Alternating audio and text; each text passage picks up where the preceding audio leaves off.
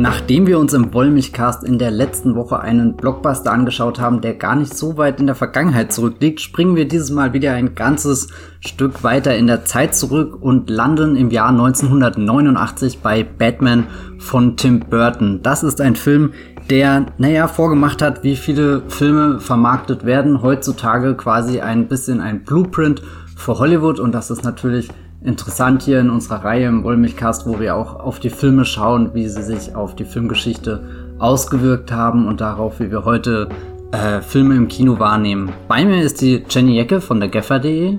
Hallo. Und ich bin der Matthias Hopf von das Filmfilter. Wir werden euch den Batman von vorne bis hinten spoilern. Also wenn ihr seit 1989 keine Zeit hattet, diesen tollen Film zu schauen, dann solltet ihr jetzt möglichst schnell den Podcast abbrechen und wiederkommen, wenn ihr äh, den Film erfolgreich äh, in euren DVD-Player geschoben habt oder wo auch immer ihr das schaut. Und für alle, die ihn gesehen haben, wünschen wir viel Spaß beim Zuhören.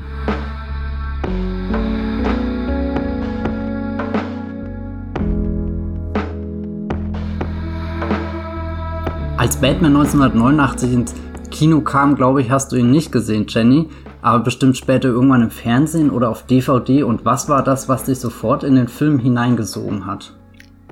Ja, ich war leider ungefähr hm, sechs Jahre zu jung, sieben Jahre, acht Jahre zu jung, um Batman im äh, Kino zu sehen, aber ich habe ihn dann tatsächlich im Fernsehen geschaut und muss sagen, das, was mich hineingezogen hat, war der Joker. Ich hab, äh, ich war sehr jung, nehme ich mal an, habe massive Albträume bekommen, konnte mich nachts nicht umdrehen, weil ich dachte, wenn ich mich umdrehe und mein äh, Kinderzimmer anschaue, dann steht da irgendwo Jack Nicholson mit seiner Grinse, Katze, Fratze.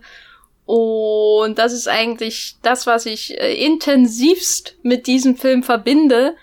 Ähm, es gibt viele Sachen, die mich in meiner Kindheit sehr, sehr gegruselt haben. Ich denke nur an die diverse Episoden von Akte X, äh, wegen denen ich nicht schlafen konnte. Aber der Joker aus Batman, der war schon ähm, ganz oben auf der Liste der, der meiner persönlichen Buhmänner äh, in meinen Anfangsjahren als äh, Prä-Cineastin.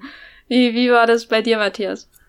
Ich finde das gerade ganz interessant, weil den Joker habe ich nie als äh, bedrohlich wahrgenommen, zumindest nicht den von Jack Nicholson. Ich weiß leider auch nicht, wann ich das erste Mal den Batman-Film gesehen habe. Allzu jung war ich definitiv nicht. Es könnte sogar sein, dass ich schon den Dark Knight und so kannte.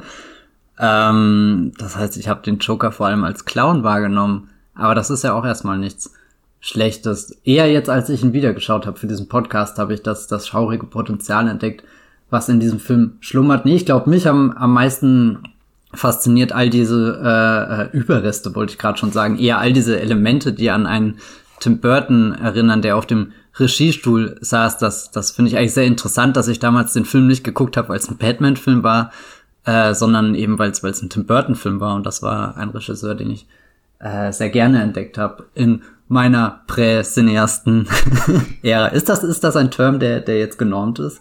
Jetzt schon, ja. Okay, bis wann geht das? Bis 15, bis 16? Ich würde sagen, bis man seinen ersten Antonioni guckt.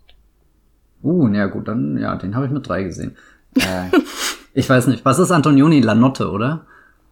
Ja, ja. Äh, ja, boah, den habe ich erst sehr spät gesehen. Damals in meinem ersten Jahr in Du kannst Berlin. aber auch andere, du kannst aber auch ante, andere Antonionis gucken. So schöne ähm, Kinderfilm-Highlights wie, wie Blow Up oder äh, äh, andere Antonionis, die mir jetzt nicht einfallen. Ich äh, fotografiere ja seit einem Jahr sehr intensiv und da denke ich auch oft an Blow-Up und frage mich, ob ich irgendwann auch dort landen werde. Hm. Meinst du hinterm Busch oder wer, wie du eine Leiche aus Versehen fotografierst?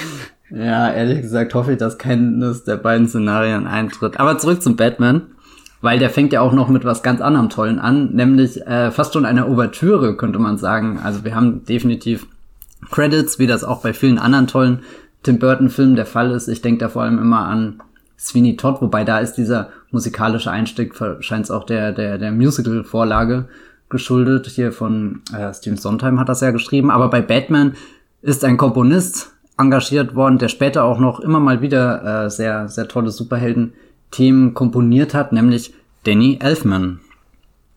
Ja, also ich muss sagen, ähm, als ich den Film jetzt wieder geschaut habe für diesen Podcast, ist mir nochmal klar geworden, dass, glaube ich, über alle Regisseure Schauspieler, Joker-Darsteller und was weiß ich, Comiczeichner sogar äh, hinweg ähm, die Person, die ich am meisten mit Batman verbinde, ist wahrscheinlich Danny Elfman. Ähm, was daran liegt, natürlich, dass ich den Kinofilm ähm, viel zu früh gesehen habe, aber ich glaube, es ähm, hängt auch damit zusammen, dass ich die äh, Bruce Tim äh, Batman-Serie, die animierte Serie, sehr intensiv als Kind gesehen habe. Ähm, die kam ja, glaube ich, nach ähm, dem Kinofilm raus und die hatte auch als Theme äh, so äh, ver verwendet, die äh, hat sie hat sie auch die das Leitmotiv von Danny Elfman äh, mit verwendet und ähm, die hat auch einen starken 30er Jahre Gangster-Einschlag äh, vom Design und so. Die ist auch düster, aber zum Glück ist der Joker nicht so gruselig, so vom Body Horror nicht so gruselig wie der von Jack Nicholson. Und das habe ich sehr intensiv geguckt als Kind und das hat für mich Batman sehr stark geprägt bis heute. Also wenn ich wenn ich an Batman denke, dann höre ich diese Musik ähm, und dann äh, ähm, als zweites höre ich die Musik aus der 60er Jahre Serie, die auch ähm, sehr einprägsam ist. Und ähm, insofern war ich dann etwas überrascht, dass man im Kinofilm selbst die Musik im ersten Teil gar nicht so oft hört. Ähm, ich muss auch sagen, dass ich lange Zeit nicht darüber nachgedacht habe und nicht mal wirklich wusste, dass Prince Musik für diesen Film gemacht hat. Für mich war Batman-Musik im ersten Teil immer Danny Elfman. Äh, wie, wie ging dir das? Hast du, äh, wusstest du konkret, dass Prince an dem Film auch mitgearbeitet hat? Nee, das wusste ich überhaupt nicht. Ich glaube, den einzigen, den ich dann nennen kann, ist hier Kiss, Kiss from a Rose, war das Ziel bei Batman Das war und Robin, was ganz oder? anderes, ja. Ja, ja, ja das, das, das Und äh, You irgendwie. Too, Hold Me, Kill Me, Kiss Me, Thrill Me. In Forever oder welchem? Ah, das war ein tolles Lied. Ja, so. das muss ich mir, muss ich mir so gleich viel mal zu anhören meiner nach dem persönlichen. Batman-Nostalgie. nee, aber ähm, die Lieder, die habe ich intensivst gehört und so und die, die mochte ich auch. Aber ähm, dass Prince Musik für Batman gemacht hat, einen Film, den ich sehr oft gesehen habe als Kind.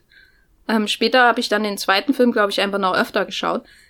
Das ist mir erst bewusst geworden, als Prince gestorben ist und viele da, darauf hingewiesen haben, was ich sehr seltsam fand. Für mich Hm. ähm, und so. Aber man hört ja seine Musik auch im Film, also speziell, glaube ich, in der Mu äh, Szene, in der die, die Museums, äh, die, das Museumsmassaker, muss man ja leider sagen, äh, stattfindet, in dem Vicky Vale äh, landet und so. Da, da kommt das dann. Das hat, das war sehr, sehr verwirrend, dass da auf einmal diese äh, funky Dance-Musik aus den 80ern dann auftaucht, während man drumherum diese äh, unheimliche äh, Danny Elfman gleich kommt ein Monster aus der Gruft äh, Musik has, hat. Ähm, wie würdest du denn die die Danny Elfman Musik beschreiben und äh, was was verspricht uns dieser Auftakt eigentlich von Batman, ähm, der ja wesentlich auf die Musik von Elfman aufbaut, weil viel sieht man ja erstmal nicht.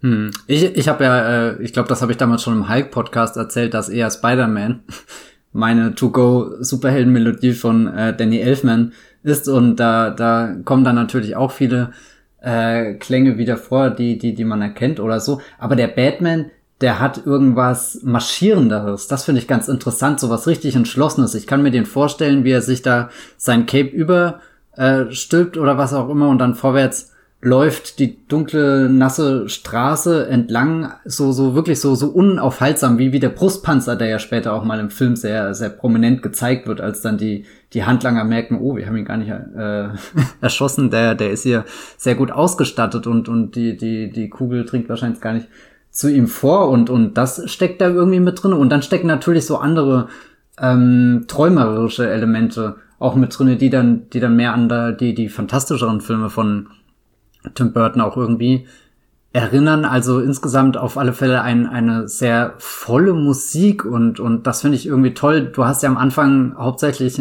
Buchstaben und, und dunkle Bilder, aber du, du, du hast das Gefühl, die Musik schallt da schon in diese Gotham-Kathedrale auch irgendwie rein, die ja danach immer mehr entsteht. So, so wir tauchen in die Straßenzüge ein und sehen dann, ähm, die Häuser sieht ja, es gibt ja so einen Establishing-Shot und, und da dachte ich fast irgendwie, er hat, hat eine alte Burg fotografiert, der äh, Tim Burton, damit, damit er irgendwie dieses Gotham, was da so in den Himmel ragt und ein Gebäude wächst über das nächste hinaus und ich glaube, Sieht die, ein bisschen aus wie eine Orgel, ne? Stimmt, ja, es könnte die Orgel sein, an der David Jones irgendwie sitzt und und damit die der Karibik-Referenz drin ist. Ich, ich finde das sehr wichtig, die Leute daran zu erinnern, wie wertvoll für die Filmgeschichte mindestens drei der fünf existierenden Flut der Karibik-Filme sind. Gut, äh, da gibt's auch einen Podcast, lieber Hörer, äh, die, den könnt ihr gerne nachhören. Ich hätte jetzt speziell eher an ähm, das Phantom der Oper gedacht. Okay, ja.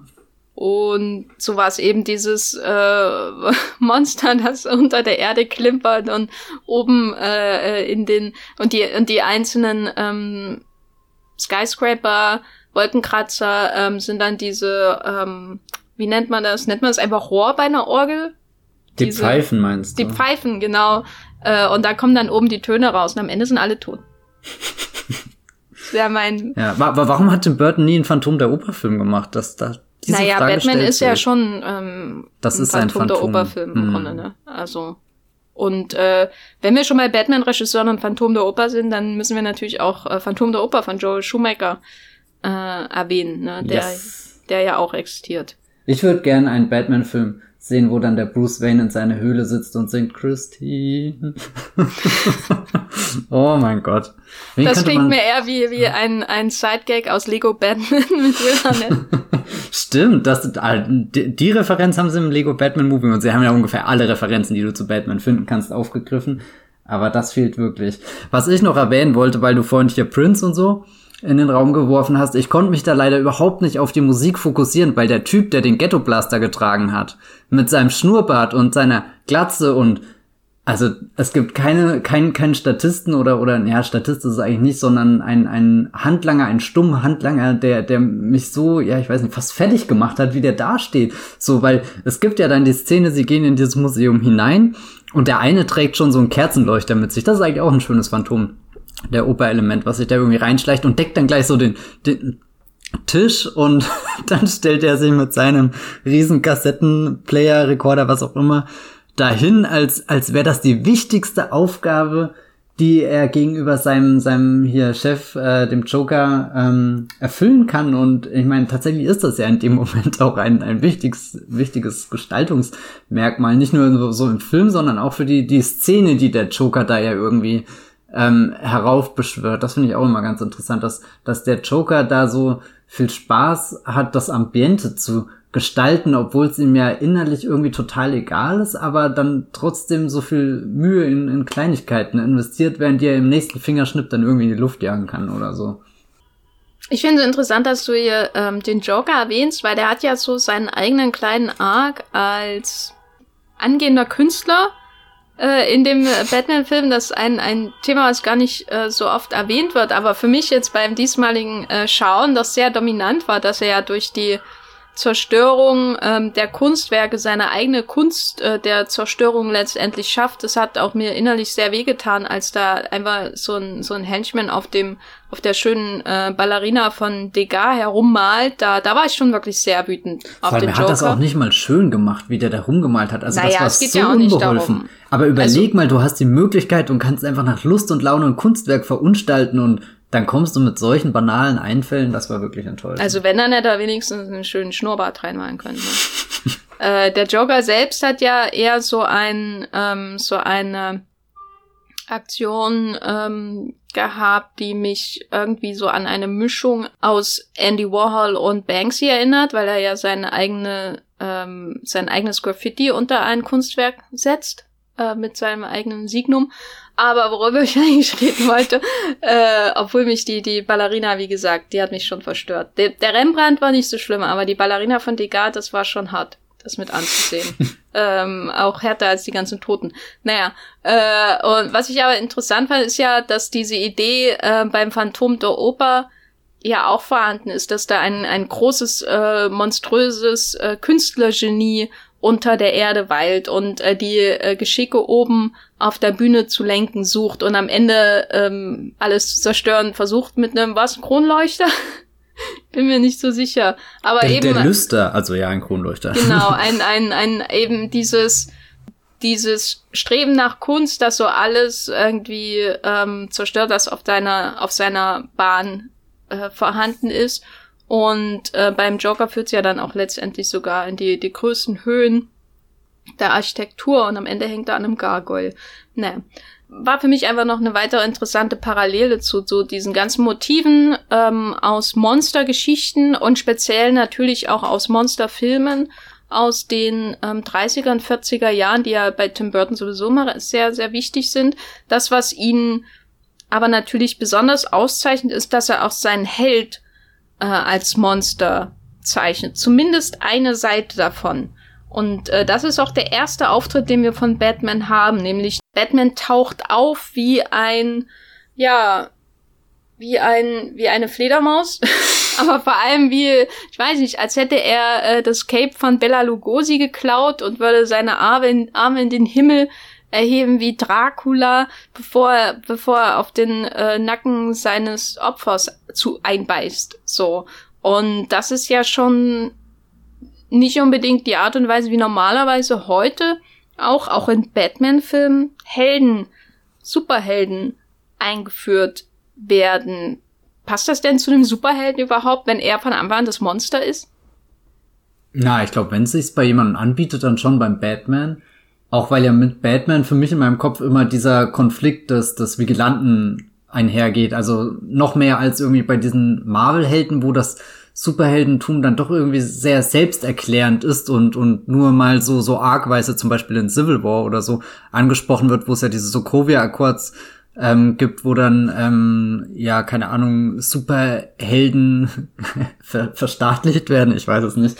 Ähm, aber zumindestens wo, wo da versucht wird, eine klare gesetzliche Linie zu ziehen. Und ähm, bei Batman habe ich diese, dieses, diese, diese Frage von was, was ist alles möglich im Rahmen der Selbstjustiz, was, was darf der Batman?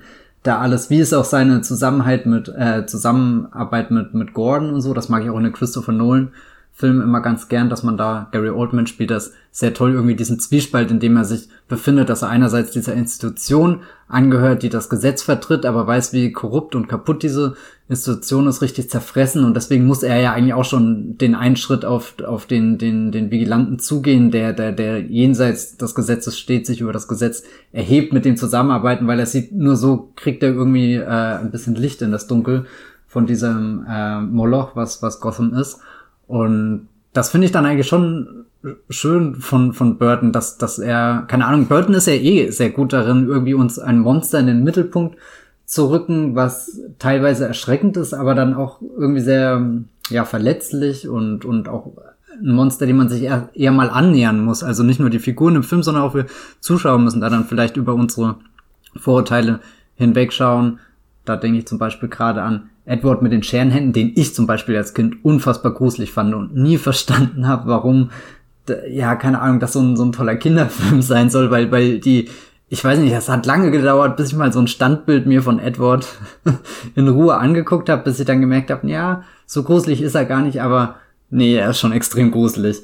Und vielleicht ist, ist der Batman da auch definitiv in dieser Tradition zu verankern, wobei ich es fast leichter finde, dann irgendwie zu ihm diesen Superheldenzugang zu finden, weil eben das Kostüm ja auch irgendwie mit, mit Dingen assoziiert ist, die ich jetzt auf die Heldenseite schieben würde bei dem Batman, ja. Wie, was meinst du mit assoziiert mit na, äh, du, du, du hast ihn ja gerade so, so wie das Monster beschrieben, also der Dracula und äh, weiß nicht, der Frankenstein oder keine Ahnung, der da alles in ihm zusammenkommt und das sehe ich auch, aber eben dadurch, dass er dieses, dieses, dieses Cape einfach anhat und darauf das Batman-Symbol deutlich zu erkennen ist, finde ich, finde ich es da leichter irgendwie von dem Monster den Sprung zum Superhelden irgendwie zu machen. Also als ich den Film jetzt geschaut habe, habe ich mich auch mit der Frage aufgehalten, was ist das denn für ein Ungeheuer, was da durch die Nacht schleicht, aber dann gleichzeitig hat er auch schon wieder so Power Moves irgendwie ausgepackt, die äh, dann, ja, ich weiß nicht, die, die ihn eben schnell auf das Podest da ähm, heben, wo ich ihn eher anfeuere, anstatt dass ich Angst vor ihm habe.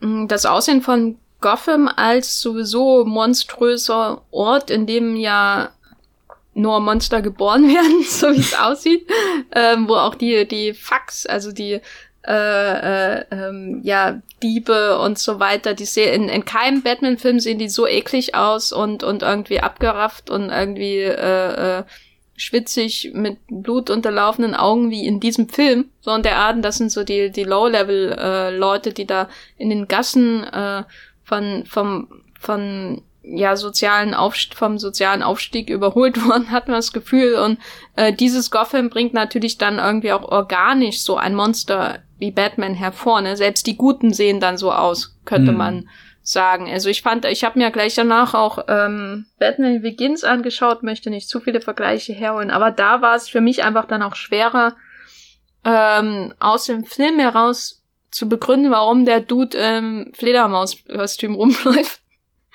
und nicht, warum er sich so ein Bart wachsen lässt wie Liam Neeson und Ken Watanabe, der sehr beeindruckend aussieht. Also einfach äh, hier bei Tim Burton äh, begründet der Film ja im Grunde schon das Aussehen seines Vigilanten durch seine Welt. Und das funktioniert eigentlich sehr gut, während andere realistischere Batman-Filme, glaube ich, immer eine große Herausforderung besitzen. Manchmal ignorieren sie sie, manchmal gehen sie es aktiver an, weil sie ihren Helden in einer wiedererkennbaren Stadtumgebung positionieren und der trotzdem in einem Latex-Kostüm herumläuft, das aussieht wie eine Fledermaus. Was findest du denn besser, Michael Keatons ähm, Batman oder Michael Keatons Bruce Wayne? Oh, das ist eine fiese Frage, weil ich glaube, ich würde fast bei jedem Batman lieber zum Bruce Wayne tendieren. Also gerade den Christian Bale Bruce Wayne mag ich sehr gern weiß gar nicht, wie bei, bei Ben Affleck, wo ich mich da entscheiden würde oder so. Ähm, aber das war jetzt, was, was der, eine der tollsten Dinge jetzt beim, beim Wiedersehen war, definitiv den, den, den Bruce Wayne von Michael Keaton zu entdecken, weil ich den auch gar nicht mehr so richtig einschätzen konnte. Und dann war ich irgendwie sehr angetan von seiner Einsamkeit, irgendwie von seiner Schüchternheit, von seiner, ja, Zerbrechlichkeit, auch ein bisschen die Unbeholfenheit. Ich habe den Film wirklich noch nicht oft gesehen, aber die Szene, wo er da mit Kim Basinger zum ersten Mal äh, beim Essen ist, an diesem riesenlangen Tisch und du merkst wirklich, wie das für beide unbehaglich ist und, und wie erleichtert sie dann sind, als, als er es dann schafft, irgendwie das, das so, diese, diese awkward silence zu durchbrechen. Ich meine, gut, sie, sie sagen zuerst, kann ich das Salz haben?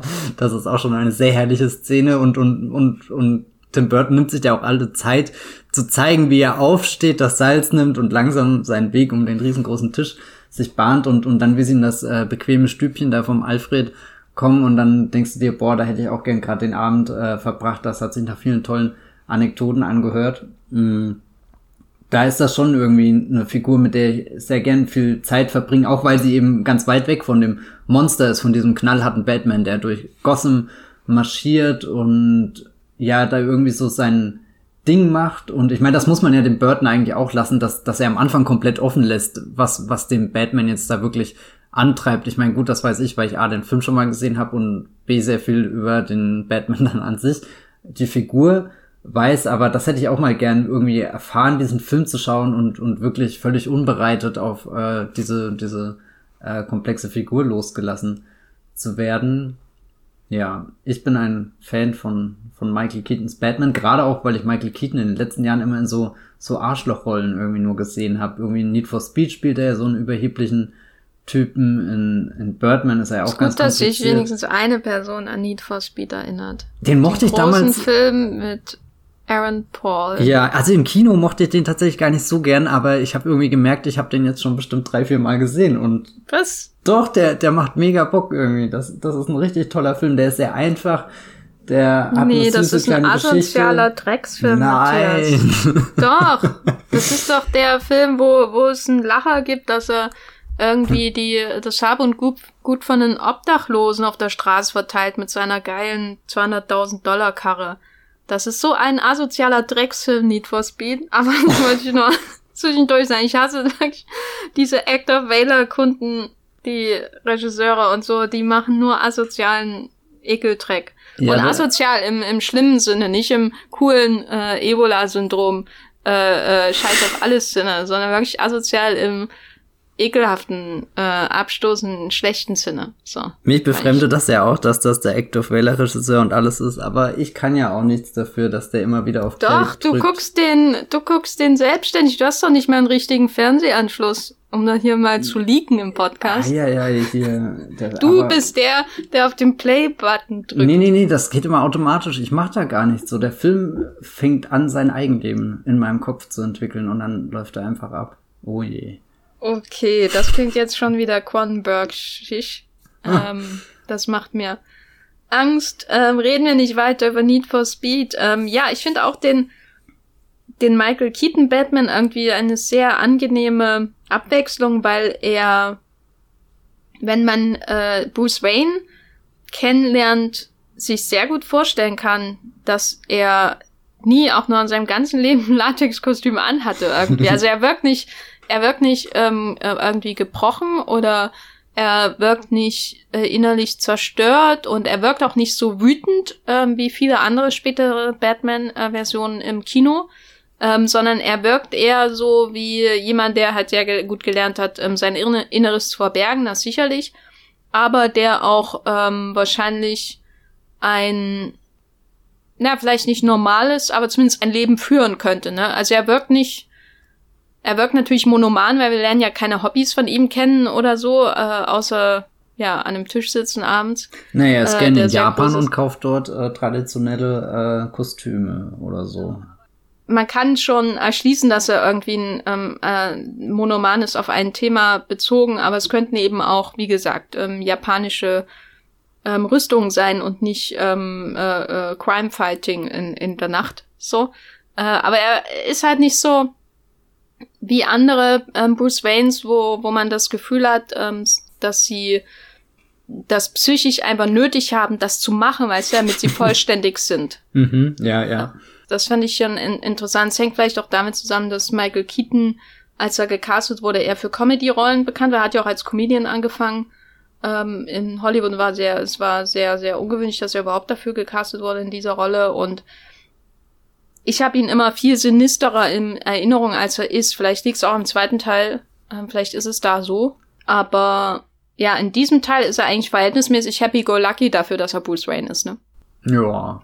Wobei du schon irgendwie merkst, dass da ein Loch in ihm ist und man weiß nicht, wie man es stopfen kann. Fast als hätte er sich schon da mit dieser Einsamkeit, die er lebt, zu gut arrangiert, dass er gar nicht mehr merkt, dass er so einsam ist. Hm. hm. Er braucht wahrscheinlich einmal ein kleineres Apartment, würde ich sagen. Das kann, ich meine, wenn du so ein großes Haus hast, überleg mal, da verirrst du dich auch schon mal in den Flügel und allein die ganze, ganzen Schritte, die du gehen musst. Ich meine, hat er ein Auto? Äh, für, für sein Haus? Für sein Haus. hat er ein Auto, fragst du bei Bruce Wayne? Ich hoffe doch, ja. Ich meine, er hat sogar ein ganz cooles Auto, aber da, ich glaube, das darf er nicht mit reinnehmen. Ne, der Alfred verbietet das. Ja. Sein Batman, ähm, ja, wirkt äh, nicht so hölzern wie der Batman von Batman Begins. Also da finde ich war äh, auf jeden Fall noch ein Update äh, vorhanden bei Nolan dann. Ähm, wenn es mir nur darum, also wenn ich wenn ich nur betrachte die Art und Weise, wie sich dieser Mensch in diesem Kostüm in seiner Umwelt bewegt, ne? Also das hängt, glaube ich, ähm, auch mit der Beleuchtung und ähm, den Kulissen in dem Burton-Film zusammen, dass er super natürlich irgendwie da reinpasst, mhm. obwohl das natürlich andererseits wieder ein ganz bizarres Konzept ist, dass jemand in so einem Kostüm rumläuft. Und deswegen mag ich ihn, mag ich auch seinen Batman. Ich habe ja, ich, ich mag, ich mag Michael Keaton. er hat, er hat definitiv ein gutes Batman-Kind. Was ich noch zu Bruce Wayne sagen will, ich mag auch sehr gern die Szene, wo dann äh, dieser äh, Typ reinkommt und sagt, was, wir haben keinen Alkohol mehr, keinen kein Shampoos oder irgendwas, Sekt, was auch immer. Und er dann so, wie viel, und, und er gar nicht, äh, und, und dann sagt er, ja, dann mach noch mehr auf und dann bleibt der Butler irgendwie so stehen. Und er rafft gar nicht, dass er ihm sagen muss, wie viel er aufmachen soll. Und dann ist, oh ja, sechs Kästen oder so. Und die anderen nicken dazu. Das ist eine herrliche Szene. Da hätte ich sehr gerne alle drei umarmt. Aber naja. Na, man hat irgendwie das Gefühl, dass ähm, der Burton ist hier zusammen mit, wer hat das Drehbuch geschrieben? Wer hat das Drehbuch geschrieben? Äh, Sam Hamm und Warren Scarron? Keine Ahnung. Äh, äh, es, es vermag quasi bestimmte Eigenschaften, die seine Außenseiterhelden haben, nämlich so ein bisschen die tendenzielle soziale Inkom Inkom Inkom Inkompatibilität äh, mit dem Rest der Welt ähm, zu verbinden mit einem Celebrity Playboy Millionär, ne? Weil eigentlich schließt sich das ja gegenseitig aus. Ähm, mm. Was also normalerweise ist Batman als Monster natürlich ähm, Burton Burtons Helden naheliegend so, weil man eben auch Figuren hat wie Edward mit dem Scheren, mit den Scherenhänden oder so.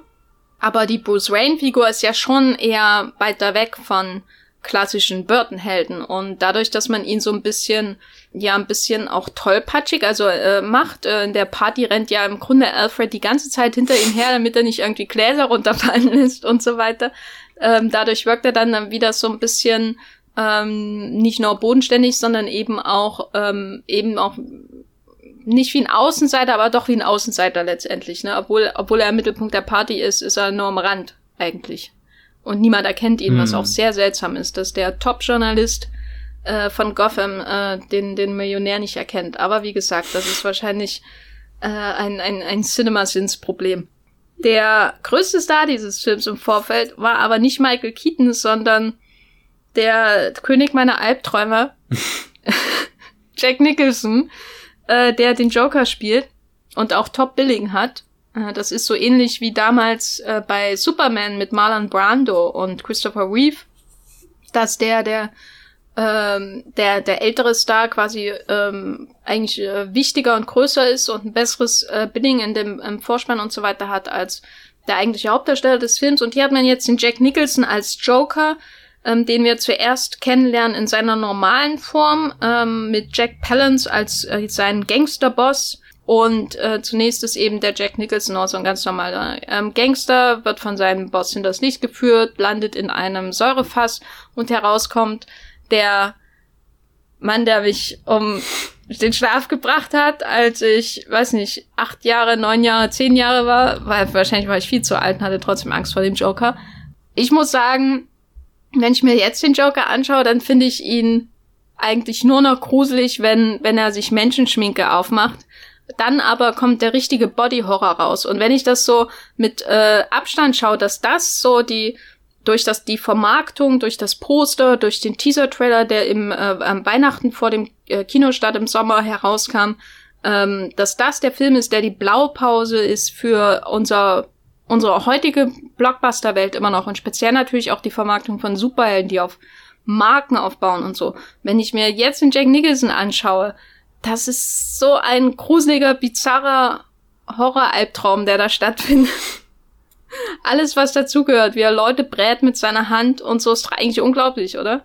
Vor allem, weil Tim Burton ja dann auch so weit geht und den Typ, den er brät, innerhalb von einer, keine Ahnung, einer halben Minute in ein, ein verkohltes Skelett verwandelt und du siehst, wie das da sitzt mit seinem Kopf und, und noch irgendwie so die schwarzen, keine Ahnung, Dampfwolken wegziehen, das, das war auch ein Moment, wo ich dachte, Wahnsinn, das, also so, nicht mal mehr, das würde man heute nicht mehr mal im Blockbuster-Kino sehen, sondern auch gar nicht mehr so im Comic-Kino, weil das sind ja irgendwie so, so Szenen, die da entstehen können, die, die so ein bisschen jenseits von dem sind, was, was man als realistisch im Comic-Rahmen wahrnehmen könnte, aber dann doch irgendwie so, so Comic, Comic, Comic sind, irgendwie.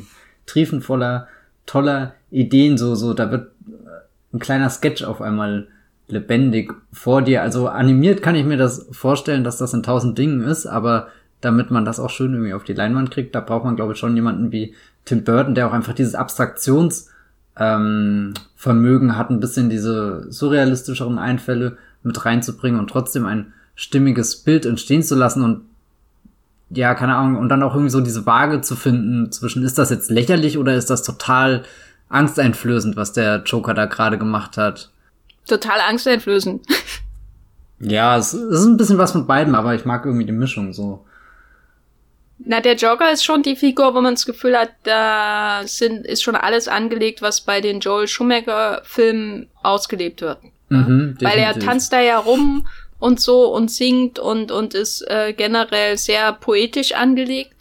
Er hat diese, äh, dieses Kostüm, äh, das, äh, die, die, die Aufmachung, die zwischen gruselig und lächerlich irgendwie ähm, wechselt. Also so weit ist er letztendlich von dem Original Joker aus der Serie, ähm, wo der, wo der Schnurrbart äh, einfach überpinselt wurde mit Schminke gar nicht weg, nur ist das Grinsen halt ins Monströse verzogen, so. Ähm, dadurch ist es dann eben ähm, schon signifikant gruseliger. Und wenn man sich so das hier jetzt als die Wurzel betrachtet und das so ein bisschen mit ein paar Millionen Dollar gießt, dann kommt man eben bei Batman und Robin am Ende eigentlich raus, oder? Also bei jemandem wie Mr. Freeze. Oder ist das jetzt zu weit hergeholt? Nö, ich finde, das kann man schon darauf zurückführen. Auch als ich jetzt den Batman nochmal gesehen habe, dachte ich mir, so groß dürfte doch der Graben nie gewesen sein zu den Schumacher-Filmen. Ähm, die habe ich jetzt natürlich auch schon länger nicht mehr gesehen, beide. Ähm, könnte man mal machen. Ich weiß jetzt auch nicht, wie kalt und, und äh, ernster der Returns wird. Den, den müsste ich dann auch mal demnächst wieder schauen. Aber da, da waren schon viele von diesen, ja, ich will nicht unbedingt sagen bunten, weil allzu bunt ist der Film dann nicht. Er hat schon eher so eine, so eine äh, düstere, dunkle Farbpalette mit viel, ja, keine Ahnung, schwarz, grau, lila und so. Ähm, aber da, das sind schon so, so wilde Ausbrüche dabei. Auch, ich glaube, als wir damals über den Harley Quinn-Film hier Birds of Prey geredet haben, da sind wir dann doch auch irgendwann zu diesem Punkt gekommen, dass da sich auch diese Batman-Welten, die schon existiert haben, vereinen, dass du so ein bisschen Burton-Flair hast, ein bisschen Schumacher-Flair, gerade im äh, Finale oder so dann hin, wo sie ja auch in so einer Art Zirkuszelt mh, hm, gefangen sind. Ja, was ich unbedingt erwähnen will, ist ein Moment, wenn Jack Nicholson, ich glaube, das ist nach dieser Versammlung, die er hat, wo er den einen Typ da grillt, und dann sind ja alle aus dem Raum raus und er steht noch für sich alleine. Und dann geht er da so, keine Ahnung, einen halben Schritt und dann fängt er einmal so an zu kichern. Und ich finde das ganz toll, weil ich nicht weiß, kichert er gerade für sich oder kichert er einfach nur, weil er wahnsinnig ist. Es ist so, als würde er sich amüsieren irgendwie, naja, das ist doch richtig gut gelaufen hier, das Meeting. Oder einfach nur, hey, scheiß drauf, alles ist gerade durchgeknallt. Also so, ich, also so, so, so, so eine kleine stille Geste und sie wirkt irgendwie so intim. Tim Burton zeigt ihr uns noch, den Joker sehen wir ja sonst eigentlich immer nur, wenn er in Aktion ist. Nicht, wenn er irgendwie für sich ist, sondern wenn er hier mit seiner Gang ins Museum einmarschiert und äh, die Kunstwerke, also wenn, wenn, wenn er selbst auf der Bühne steht und, und da haben wir so ein, so ein, so ein, so ein intimen Joker, Moment und können trotzdem nicht rausfinden, ob das jetzt gespielt ist oder ob das echt ist, ob er einfach nur wahnsinnig ist oder ob da irgendwie ein Mastermind dahinter ist. Aber irgendwie was Kleines, Aufrichtiges ist da in den, in dem Kichern drin, worüber er sich gerade wirklich gefreut hat. Heute war für den Joker ein guter Tag. Das, das, das beruhigt mich richtig, weil jetzt weiß ich, ich kann nach Hause gehen und beruhigt schlafen. Er kann nach Hause gehen, beruhigt schlafen. ist alles irgendwie gerade gut in dieser Joker-Welt. Siehst du denn, wenn du dir den Joker anschaust, Joker oder Jack Nicholson? Mm, er hat schon sehr viel Jack Nicholson. Irgendwie die erste große Jack Nicholson-Rolle, die ich so richtig wahrgenommen und verinnerlicht habe, war hier in The Departed. Und da. Oh Gott. Hey, ja, ja, ja, ja. ja, ja oh aber, aber da, da spielt er ja seinen, seinen Mafia-Boss auch ein bisschen mit so, so Tendenzen, mit mir sind keine Grenzen gesetzt, ich kann machen, was ich will, kann in jedes Kino gehen, was ich will, kann alles raushängen lassen, das will. ist das, was du, das ist das, was du von allem, was er in dem Film macht, unter anderem eine äh, infernalische Opern-Cook-Szene, ähm, suchst du dir, er kann in jedes Kino gehen, was er will, heraus. Naja, ich meine, in unserem heutigen Leben kann man ja gar nicht mehr in jedes Kino gehen, wo man gerne rein möchte. Aber, oh Gott, das sind jetzt schon wieder hier die Abgründe. Ich wollte das nur betonen, ja, ja. Äh, damit jeder weiß, wo, wo die Prioritäten von Matthias liegen. Oh, ja. Nee, ähm, ja, keine Ahnung, aber da ist der Jack, Nicholson, er ist dann nicht nur der, der kalkulierende, sondern auch der, der sadistische Mafia-Boss, der einfach Bock an seinem Game hat und, und da die Leute mal ein bisschen Ratten fangen lässt oder so. Da, also so, so, so beherzt da reingeht und das macht der Joker ja auch, der, ja, hat, hat, hat ein paar von den charakteristischen Zügen, aber beziehungsweise eigentlich ja umgedreht. Jack Costello kam ja viel später erst. Ich finde es halt insofern interessant, als die späteren Joker-Darsteller, weil um Vergleiche kommt man, glaube ich, letztendlich nicht drum rum, ähm, vielfach, zumindest die Kino-Joker, über die ich urteilen kann, ähm, vielfach so sich dadurch auszeichnen, dass die Schauspieler sehr stark zu verschwinden versuchen in den verschiedenen äußeren äh, psychotischen Manierismen oder der Schminke oder generell ihrer Figur. So, also ähm, das, was ja zum Beispiel die, die Herangehensweise von Heath Ledger und Jared Leto ähm, vereint, ist ja, sind ja auch die Geschichten drumherum, wie intensiv das war, sich zu versenken ne, in dieser Joker-Rolle. Und äh, wenn man jetzt den Jack Nicholson anschaut, ähm, ist es interessant, ohne jetzt den einen oder den anderen besser zu finden oder schlechter zu finden, wie sehr sein Star-Image so den Joker auch füttert, ne, dass man diesen Tanz im Mondlicht äh, äh, sich auch sehr gut einfach mit äh, einem äh, schminkefreien Jack Nicholson äh, und seinem klassischen breiten Grinsen vorstellen kann. Man braucht ja im Grunde gar nicht die die Joker Backstory dafür, um äh, einen, einen Jack Nicholson unheimlich zu finden, wenn er sein, sein Grinsen aufzieht.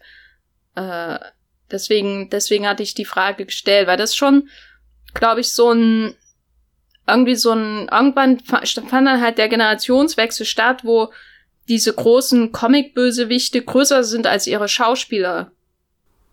Hm. Und, und äh, Jack Nicholsons Auftritt ist eindeutig noch äh, davor. Man könnte auch Kevin Spaceys Lex Luthor eher so in die Nicholson-Richtung rücken, wo es darum geht, dass man das Stunt-Casting hat.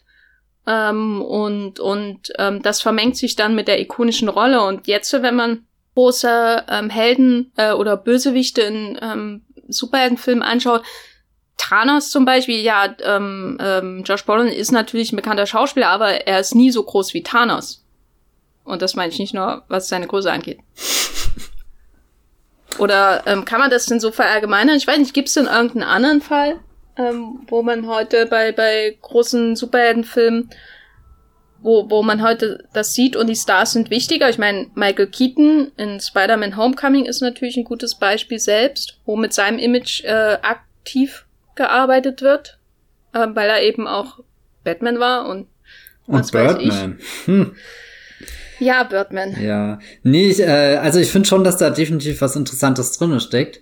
Und ich glaube, das lässt sich auch bei vielen Dingen belegen, aber jetzt überlege ich gerade, was ist zum Beispiel mit Kate Blanchett, die in Tor 3 eine völlig austauschbare Bösewichtin spielt, wo ich mhm. das Gefühl habe, da ist weder die Comicfigur noch sie als Schauspielerin irgendwie groß, sondern beides wird komplett verschenkt. Bei der Comic-Bösewichtin ist es mir egal, weil die kenne ich nicht, aber bei Kate Blanchett ärgert's mich, damit ich jetzt schon Angst habe, wenn Christian Bale in Tor 4 als Bösewicht gecastet wird. Das ist ja definitiv ein Schauspieler, wo ich sagen würde, der ist jetzt so groß wie Jack Nicholson meinetwegen groß war bei äh, Batman oder so, dass ich jetzt auch gern mal einen Christian Bale so völlig am Rad drehen äh, sehen würde. Ich meine, ich habe ihn erst letztes Jahr sehr gut am Rad drehen sehen. Das war ein toller Film, Ford vs. Ferrari.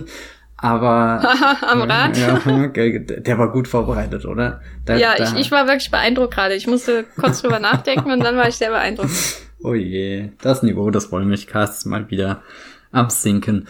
Ich also so so es findet eher das statt, dass Superhelden über äh, oder oder Comicfiguren den Schauspielern momentan übergestülpt werden, aber es gelingt den äh, wenigsten Filmen dann die Figuren auch wirklich cool wirken zu lassen. Und dann hätte ich fast lieber wieder die Jack Nicholson Taktik, dass ich aus Tor 3 rausgehe und mir denke, boah, das war eine Kate Blanchett Performance, an die denke ich in zehn Jahren noch. Und jetzt bin ich eher immer schockiert, wie was Kate Blanchett wurde auch schon im MCU verfeuert und ich habe ich fühle einfach nichts das ist schon wirklich ein zentrales Problem von ak manchen aktuellen Superheldenfilmen. Ich meine, dann hat man sowas wie, weiß nicht, Mark Strong in Shazam, wo man denkt, ja, das habe ich schon 27 ja. Mal, 27 Mal ähnlich gesehen von ihm oder so, einfach weil er in gewisser Weise auch äh, getypecastet ist für, für bösewichte Rollen. Falls du dich erinnerst, ma, erinnerst, Mark Strong hat in Shazam mitgespielt. Da, weiß nicht, ob sich irgendjemand da draußen Also ich hätte ihn jetzt noch in Kick-Ass verortet, aber Gott, das war zehn Jahre früher.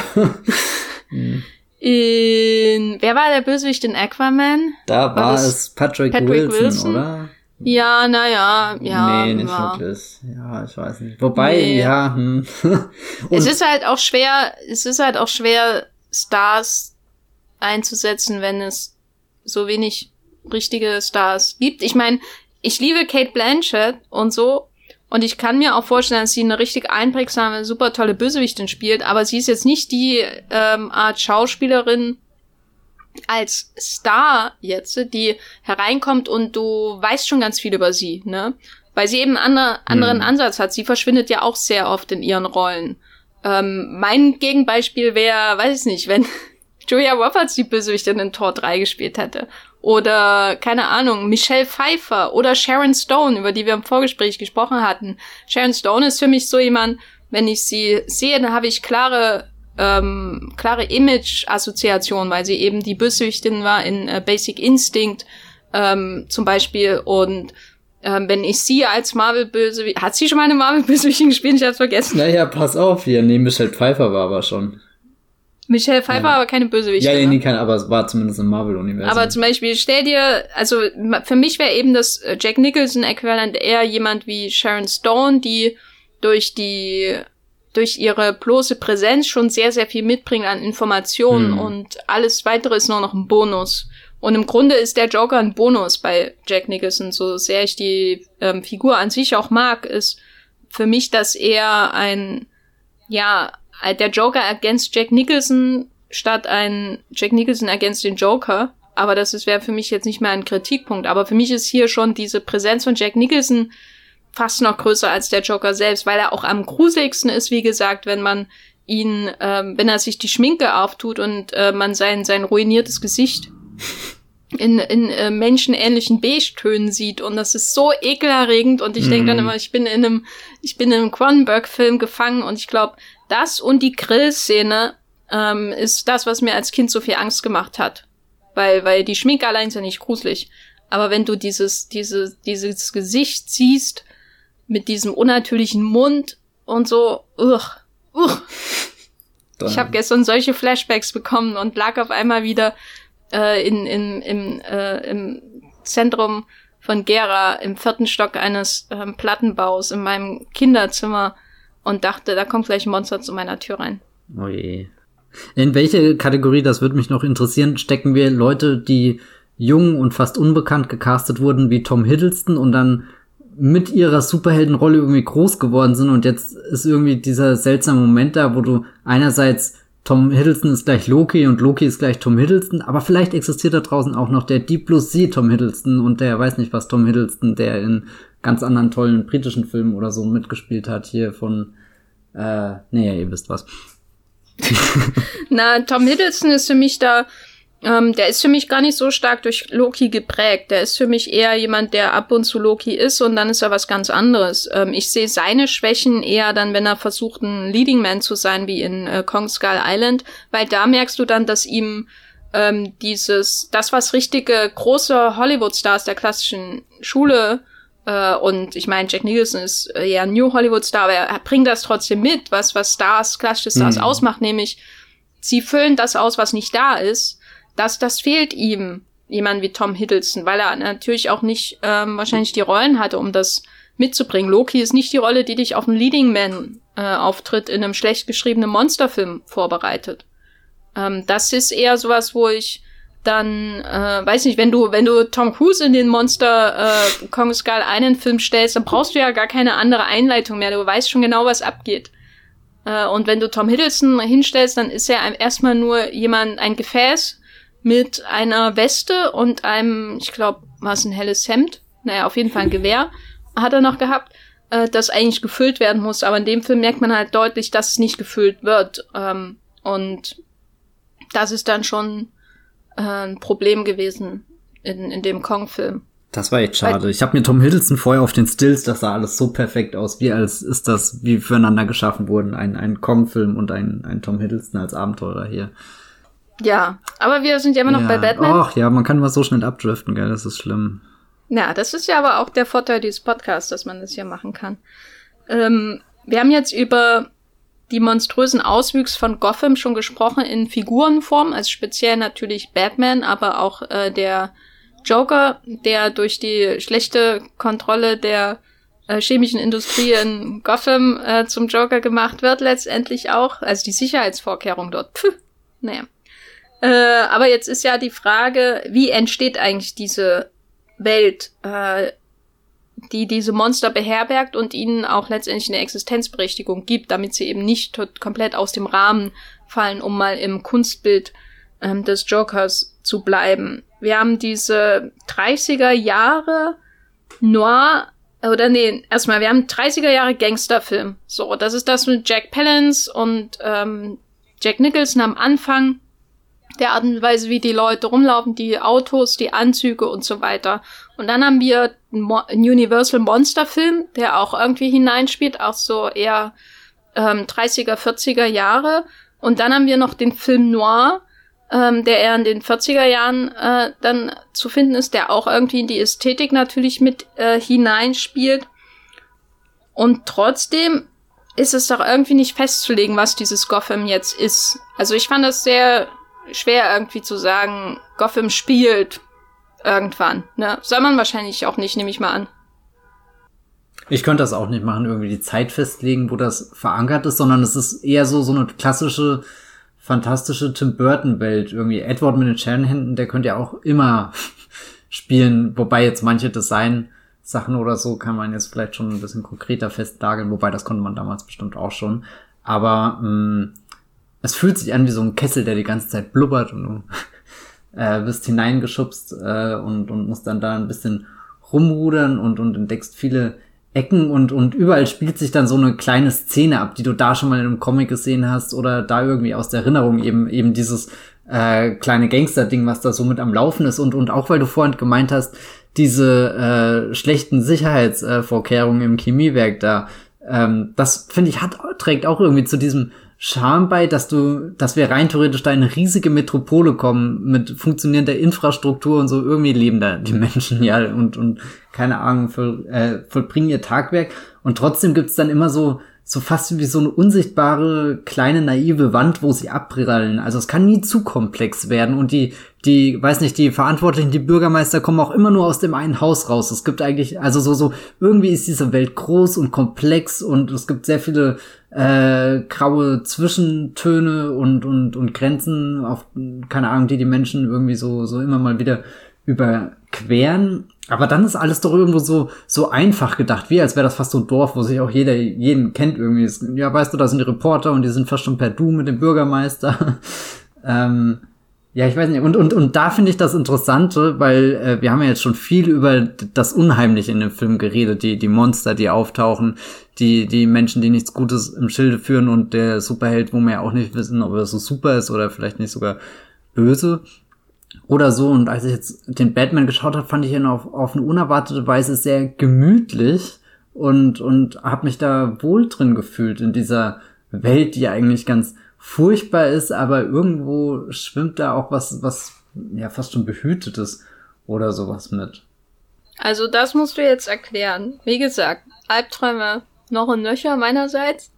Wo, wo, wo außerhalb von Alfreds Küche hast du dich irgendwie wohlig oder gemütlich gefühlt? Also, oder ist das das Wiedererkennen von Burton-Welten, was dir das Gefühl verleiht? Ja, ich glaube einmal das Wiedererkennen von Burton-Welten. Ich musste zum Beispiel gestern auch dran denken, als ich ähm, Edward, äh, nicht Edward mit den Scherenhänden, sondern Charlies Schokoladenfabrik. Das ist ein Film, den ich auch sehr faszinierend finde und vor allem auch sehr, sehr kalt, wenn sie in dieser Fabrik sind, da wird er ja richtig garstig und, und schubst die Menschen und was weiß ich was hinein, gerade diese, diese, diese Grausamkeit gegenüber den Kindern, die da bestraft werden dafür, dass sie halt die ein oder andere Eigenschaft mitbringen, die, die halt bei einem Kind noch nicht, das noch nicht so reflektiert ist oder so. Ja, keine Ahnung. Das ist ja auch im, äh, im, Kern irgendwo wo eine ja schaurige Geschichte, aber dann denke ich mir immer, oh, das ist, hat auch so, so ein schönes Gefühl, wenn wenn da der Charlie mit seiner Familie ist und und eigentlich sind die auch in einer Scheißsituation, sind keine Ahnung mittellos, es ist kalt, es ist Winter, aber man kann sich trotzdem vorstellen, wie die da zusammenhalten und irgendwie zusammengekuschelt sitzen und irgendwie das dann ein bisschen abstrakt übertragen auf den Batman.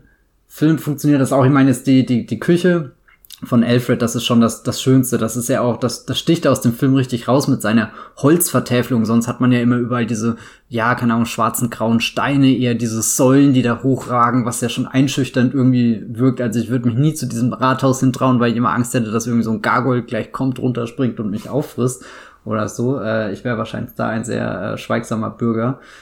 Ähm, in diesem Gotham und, und trotzdem erweckt dann das Ganze, das, das, ja, das Kleine, fast schon so was Dörfliches bringt das mit und nicht, dass jetzt das Dörfliche unbedingt romantisiert werden sollte, aber ja, ich weiß, ich kann es auch nicht genau den, den Finger drauf äh, zeigen jetzt, wa was das bei mir ausgelöst hat. Vielleicht ist es auch irgendwie so fast schon diese, diese Weihnachtsatmosphäre, die da irgendwie mitschwingt, äh, obwohl das ja jetzt noch kein Batman im Schnee ähm, war, aber ich kann mir perfekt vorstellen, den Film irgendwann mal an einem kalten Dezembertag anzugucken und ähm, ja, mich einfach in diese, diese Tiefe der Kulissen gleiten zu lassen. Das ist vielleicht etwas, was, was, was ich persönlich irgendwie wärmend in einem Film finde, wenn, wenn, wenn du merkst, da, da gibt's immer was zu entdecken und dann sind da diese komischen Chemielabore, die irgendwie diese seltsame Form haben und du weißt, die sind definitiv nicht in der echten Welt zu finden. Also du findest Äquivalente, aber eine Chemiefabrik, wenn du wahrscheinlich hier im Umkreis von Berlin suchst, die sieht überhaupt nicht schön spektakulär aus, sondern wahrscheinlich eher sehr trostlos, sehr praktisch gebaut und, und dass du da überall diese Erker hast, die rausschauen, irgendwelche verschlungenen Dinge irgendwie, du, du hast manchmal fast das Gefühl, die, die Stadt ist da so ein Organismus schon irgendwie, der, der atmet und, und schnauft, so, so ein bisschen wie wenn du in New York durch die Straßen läufst und das sind dann immer die, ähm, keine Ahnung, diese Entlüftungsrohre, äh, die da so aus der Straße rausragen und dann kommt der Dampf unten aus den U-Bahn-Schächten oder so hoch, wo du auch irgendwie dir nicht sicher bist, boah, ist das gerade alles so gewollt? Lassen die da einfach nur Dampf ab, oder, oder platzt gleich die Straße unter mir auf? Ist da, stummert da nicht irgendwas, was raus will? Ein Alligator oder so? Ich weiß es nicht. Ähm, und da, da, weiß nicht, könnte ich mich stundenlang satt, äh, nicht satt sehen, wenn, wenn ich da durch dieses Gotham laufen würde, was der Tim Burton da inszeniert. Es hat schon sowas von so einer Schneekugel, ne? Nennt man das? Ja, so? Schneekugel, das ist ein schönes Bild, ja. Wobei im, ich mag überhaupt keine Schneekugel. Im zweiten Film machen sie das, im zweiten Film ähm, wird das halt noch viel mehr betont, dadurch, dass Schnee da ist. Soweit ich mich erinnere. Den zweiten Film assoziiere ich schon mit Weihnachten. Den zweiten Batman-Film von Tim Burton. Ähm, weiß nicht, ob das gerechtfertigt ist oder meine Erinnerung verzerrt ist, aber ähm, da durch diese Orgelform, ähm, die ja aussieht wie das ähm, die düstere Version des Disney-Schlosses aus dem äh, Disney-Logo, Vorspann und so, äh, dadurch wirkt das halt alles so kompakt, ne, Gotham, als könnte man da noch eine Glaskugel drüber packen, einmal schütteln und statt Schnee wird dann der ganze Dreck an den Straßen rumge äh, so stelle ich mir das. Ja, und, und der Joker ist derjenige, der schüttelt, bis er keinen Bock mehr hat und dann stellt er die Kugel einfach hin, schubst sie an, sie fällt runter, alles zerbricht. Boah, ich würde gern auch mal einen Batman-Film machen. Hm. Okay, gut, dann haben wir das auch festgestellt. Aber ähm, interessant ist ja, obwohl der Film dadurch natürlich sehr kulissenhaft wirkt, weil er ähm, nicht in Chicago gedreht wurde, Gegensatz zu manch anderem späteren Batman-Film, äh, wo man ja dann auch konkrete Straßenzüge, Häuser und so weiter aus realen Städten wiedererkennt, ist es hier ja wirklich eine sehr verfremdete Version von Manhattan, ähm, in der alles, was in Manhattan irgendwie atmosphärisch ist, ähm, so hor horrormäßig und gruselig wirkt. Also die die Seitenstraßen, die Hochbahn und so weiter, ist da alles, was man so kennt, ist hier halt nur noch viel ähm, gruseliger, expressionistischer auch ähm, natürlich, was ja auch zum, zum Burtonschen Stil gehört. Es ist kulissenhaft, aber es wirkt trotzdem sehr lebendig, wie du auch sagst, sehr stark wie ein Organismus. Aber das hängt auch mit den Menschen zusammen, die sich darum darin tümmeln. Ne? Du, du hast die ja diesmal besonders stark wahrgenommen, war mein Eindruck im Vorgespräch. Ja, oder zumindest habe ich überlegt, sehe ich sie oder sehe ich immer nur diese kleinen Auszüge von, wie sie da irgendwie in so einer Bar drinne sitzen, während um sie herum das Chaos losbricht. Aber dann kommt er, je, je näher der Film dem Finale geht, desto mehr rückt ja auch irgendwie so diese Feier der Stadt ins Zentrum, was da am Anfang erst leise anklingt und, und die, die, die weiß nicht, die Regierenden wollen halt unbedingt diese Feier machen, obwohl gerade wirklich nicht der Zeitpunkt dafür ist. Es ist verblüffend, wie gut der Film auf die jetzige Situation auch passt. Ähm, aber äh, da, da ist ja dann auf einmal, gibt's dieses äh, fast schon unsichtbare Volk, was da durch die Straßen läuft und sich vom Joker irgendwie so einlullen lässt und gar nicht realisiert, dass es ja auch nur benutzt wird und, und da irgendjemanden hinterher rennt, der irgendwie den Geldregen verspricht, den dann auch kurzzeitig wahr macht, aber definitiv nichts Gutes im Schilde führt und, und das fand ich dann auch ganz faszinierend, dass du deinen klaren Keyplayer hast, wie eben den Batman und den Joker, die da in einem abgesteckten Revier irgendwie gegeneinander übertreten, dass ja fast schon so, so werbemäßig ankündigen. Hier Leute, kommt heute Abend, da findet der große Showkampf statt. Joker versus Batman, drei Runden, wer äh, als erstes am Boden liegt oder so. ähm, ja, keine Ahnung. Äh, ich habe ja vorhin im Vorgespräch auch noch einen anderen Vergleich gebracht nämlich mit der eine Reihe betrüblicher Ereignisse-Reihe, ähm, wo das war gerade zweimal Reihe, das ergibt doch, oh Gott, egal. Ähm, hier, Lemony Snicket Mit der Reihe von betrüblichen Ereignissen? Ja, ja, genau. Äh, äh, Lemony Snicket also.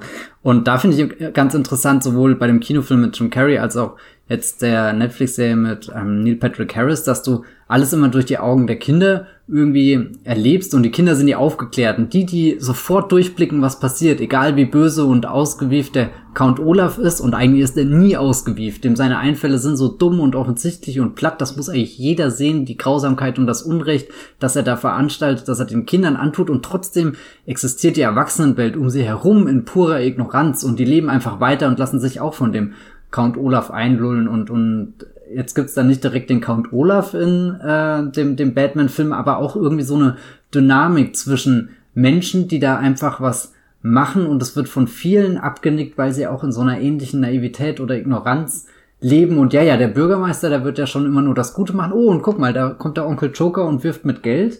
Äh, das ist eigentlich eine gute Sache. Dem, dem, dem Zug ziehen wir äh, hinterher und äh, durch die Straßen und feiern das Bestehen unserer jahrhundertealten Metropole, merken gar nicht, wie tief wir schon in diesem Moloch versunken sind. Und die paar, die eigentlich total durchblicken, die werden nicht gehört. Und selbst wenn sie Journalisten sind, irgendwie hast du das Gefühl, du, du, du, du schreist das in die Menge rein, aber am nächsten Tag versammeln sich alle wieder vom Rathaus und hören darauf, was gesagt wird, auch wenn das gesagt wird, purer Bullshit ist.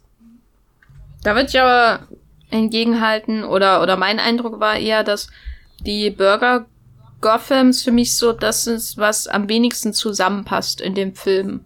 Äh, also diese, ah, also einerseits hat man diese mediale Berichterstattung, wie grausam das alles ist. Da ist auch ein bisschen satirischer Aspekt natürlich dabei, weil die ähm, Anchormen und Women äh, halt jetzt alle ohne Schminke auftreten müssen, was woran sich die Kamera dann sehr labt an, an mm. der mhm. glänzenden Haut und den äh, und den äh, Unreinheiten dieser Haut. Ähm, das heißt, äh, man hat diese mediale Welt, die ja viele anderen Superheldenfilme später auch inszenieren, um uns zu zeigen, wie die Superhelden, die wir von Namen kennen, von außen wahrgenommen werden. Äh, und dieser medialen Welt wird äh, ja im Grunde schon das Wirken des Jokers, aber eben auch durch die Zeitungs-Frontpages äh, das Wirken von Batman halt auch dargestellt. Und dann hat man also da, da ist eben das, die Rede, wie, wie grausam das alles ist. Beauty Salons, niemand ist, niemand ist sicher. Ne? Niemand weiß, ähm, welche Mischung von Haarspray ähm, Puder und was weiß ich führt jetzt zu welcher, welchem Tod.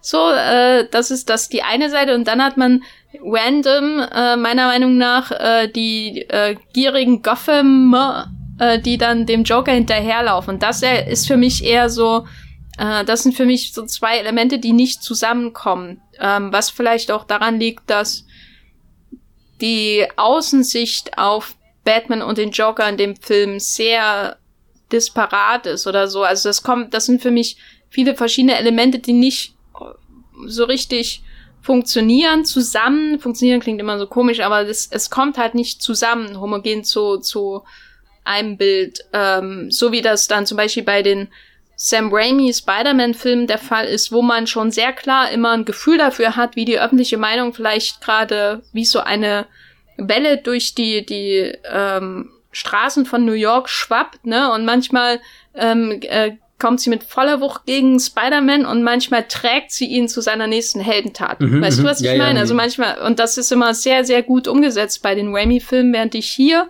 das Gefühl habe, dass es immer so ähm, äh, dem den Bedingungen des Drehbuchs so hinterher hechelt. Ne? Wenn das Drehbuch den großen Horror und die Gefahr für alle darstellen muss, ähm, dann, dann haben eben alle Angst. Und wenn äh, die Einwohner von Gotham auf einmal alle gierige Mistkerle sind, die, die äh, den Batman äh, auch tot sehen wollen und dem Joker feiern, weil ihnen ein paar Dollarscheinchen hinhält, dann, dann ist es auch okay. So, das kommt für mich nicht so richtig zusammen. Und was definitiv nicht stattfindet, ist ja wirklich eine Beziehung zwischen dem Helden und den Menschen. Also da sind ja die Raimi-Filme dann doch irgendwie meilenweit überlegen. Aber ich glaube, Batman ist auch an sich eine kompliziertere Figur, sich anzunähern, als jetzt die freundliche Spinne aus der Nachbarschaft. Ich meine, das, das fällt in jedem Spider-Man-Film, aber irgendwo ist der Peter Parker auch zugänglicher als der grübelnde Bruce Wayne, auch wenn sie mit ähnlichen Problemen kämpfen, sowohl persönlich als auch beruflich als Superhelden. Hm. Ich meine, ähm, Nolan kompensiert das ja dann später in seinen Filmen mit diesem ähm, Schwadronieren über äh, die Symbolhaftigkeit von Batman und die Symbolhaftigkeit von Harvey Dent äh, und so weiter und so fort, ne? Und das, äh, wenn man lange genug das ist, dann ist man irgendwann ja, das ja, ja. und blibla blub, was ähm, manchmal auch seinen gewissen wirksamen Pathos entwickelt, also insbesondere natürlich in The Dark Knight, aber äh, man muss dem Batman von Burton wiederum zugutehalten, dass er sich überhaupt nicht auf sowas hinablässt. Ne, das interessiert ihn ja alles gar nicht. Er will immer, habe ich das Gefühl, zeigen, zeigen, zeigen und auch die Politik mit Harvey Dent, der hier ja auch vorkommt und äh, von Billy D. Williams, also Lando Calrissian, ähm, gespielt wird, was mir als Kind garantiert nicht aufgefallen ist, obwohl ich Star Wars sehr intensiv geschaut habe. Doch, das ist die äh, einzige andere Rolle, die ich dir von Billy D. Williams nennen kann.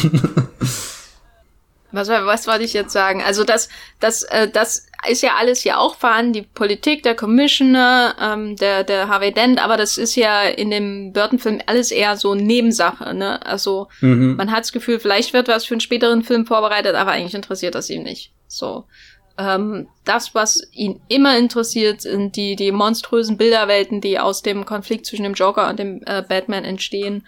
Und natürlich auch durch die Opfer, die zwischen die Fronten geraten, insbesondere wenn sie Museen besuchen. Und natürlich die schönen Degas-Bilder, äh, die ruiniert werden.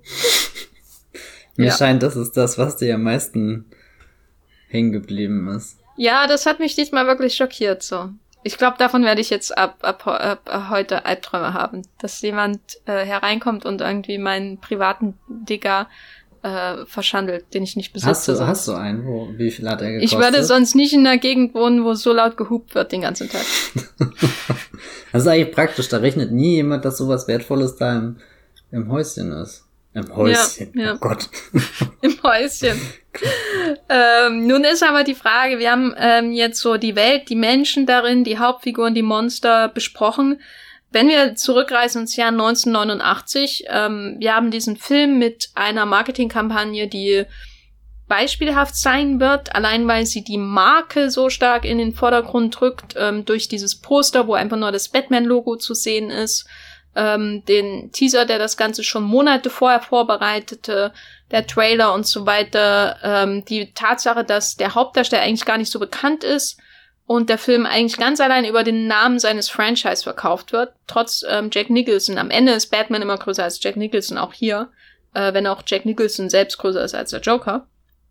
Ähm, und wenn wir da zurückreisen, inwiefern wird der Film selbst oder agiert der Film selbst als Franchise-Starter? Das finde ich interessant, weil eigentlich ist er ja super bizarr und überhaupt nicht familienfreundlich und gruselig und brutal und monströs und so. Und gleichzeitig hat er eine Reihe von vier Filmen hervor, insgesamt vier Filmen hervorgerufen. So, das ist doch eigentlich ein, ein schwer aufzulösender Widerspruch. Hm. Ich finde es auch interessant, dass du jetzt gleich sagst, eine Reihe von vier Filmen zurückgerufen, weil, weil irgendwie sind wir heute von diesem Franchise-Kino ja gewohnt, dass alles diese homogene Masse ist und deswegen fällt das mir immer so schwer. Ich sehe klar, dass Burton, äh, Burton 1 und Burton 2, äh, also hier Batman und Batman Returns zusammenhängen, aber danach findet für mich eigentlich ein Bruch statt und die, die Schumacher-Filme stehen dann wieder so ein Stück äh, weit für sich und das gar nicht, weil ich die unbedingt voneinander abgrenzen will, aber wahrscheinlich, weil ich einfach da momentan von Hollywood auf was anderem getrimmt werde, dass ich eine Filmreihe wirklich nur dann als, als zusammenhängende Reihe wahrnehme, wenn, wenn auch so eine, so eine, weiß nicht, ja, inhaltliche Kohärenz oder so aber, gegeben ist. Äh, eine Kohärenz, äh, Michael Guff, weiß nicht, ob er ausgesprochen wird. Der Alfred spielt, glaube ich, in allen, aber auf jeden Fall auch in ähm, Batman Robin mit. Ja, aber das ist wahrscheinlich das Problem, dass er nicht wichtig genug ist dann irgendwie, als dass man, also äh, weil, das weil der ist ja quasi sowas wie der ähm, der Q aus der der Batman-Reihe. Dass ich würde James Bond zum Beispiel auch nicht als Reihe wahrnehmen, zumindest nicht bis Daniel Craig irgendwie. Das ist ja oder ja zumindest die einzelnen Bonds an sich, aber nie ich, ich würde nie äh, anfangen, irgendwie die, die von Connery jetzt bis, bis Craig als, als ein, eine gesamte Geschichte irgendwie zu betrachten. Ich meine, klar, irgendwo auf einer Metaebene erzählt das auch eine große, interessante Geschichte. Aber ist ja äh, auch eher eine andere Frage. So, es ging ja eher darum, äh, ist jetzt Batman ein, ein unwahrscheinlicher Filmreihen-Starter? Weil er doch so eigen ist und weil er auch recht abgeschlossen wirkt. Ich meine, es gibt am Ende eine Szene, wo äh, das äh, der Scheinwerfer enthüllt ist mit dem äh, wird mit dem mit dem Bad-Symbol dann drauf, was in den Himmel deutet und dir auch als Zuschauer jetzt das Gefühl gibt, naja, jetzt können wir den Batman mal öfter anrufen, wenn wir ihn im Kino brauchen. Das ist ja an sich eine sehr beruhigende Vorstellung und ich meine, Hollywood macht sehr regelmäßig Gebrauch davon, aber ich, ich glaube, ich könnte auch mit dem Gedanken leben, dass das erstmal der einzige Batman-Film gewesen wäre, der so existiert, weil er ja nicht darauf hinpocht. Ähm, er ist schon sehr stark so äh, in seiner Erzählweise, wenn man schaut, welche Elemente er hm. besitzt, ist er eigentlich ein klassischer erster Teil ja, eines. Franchise. Ne? Auch genauso wie Superman, über den wir auch einen Podcast gemacht haben, der mit der Origin Story von Superman natürlich ein bisschen konventioneller verfährt, weil er das gleich mal Anfang an chronologisch äh, quasi erzählt, während er hier ja ein Flashback zu der Ermordung von Bruce Waynes Eltern stattfindet in dem Tim Burton Film beide funktionieren ja schon ähnlich. Also man hat einen recht unbekannten im Vergleich Hauptdarsteller, man hat die, die bekannten Stars, die drumherum flankiert werden, die Wiedererkennungspotenzial bieten.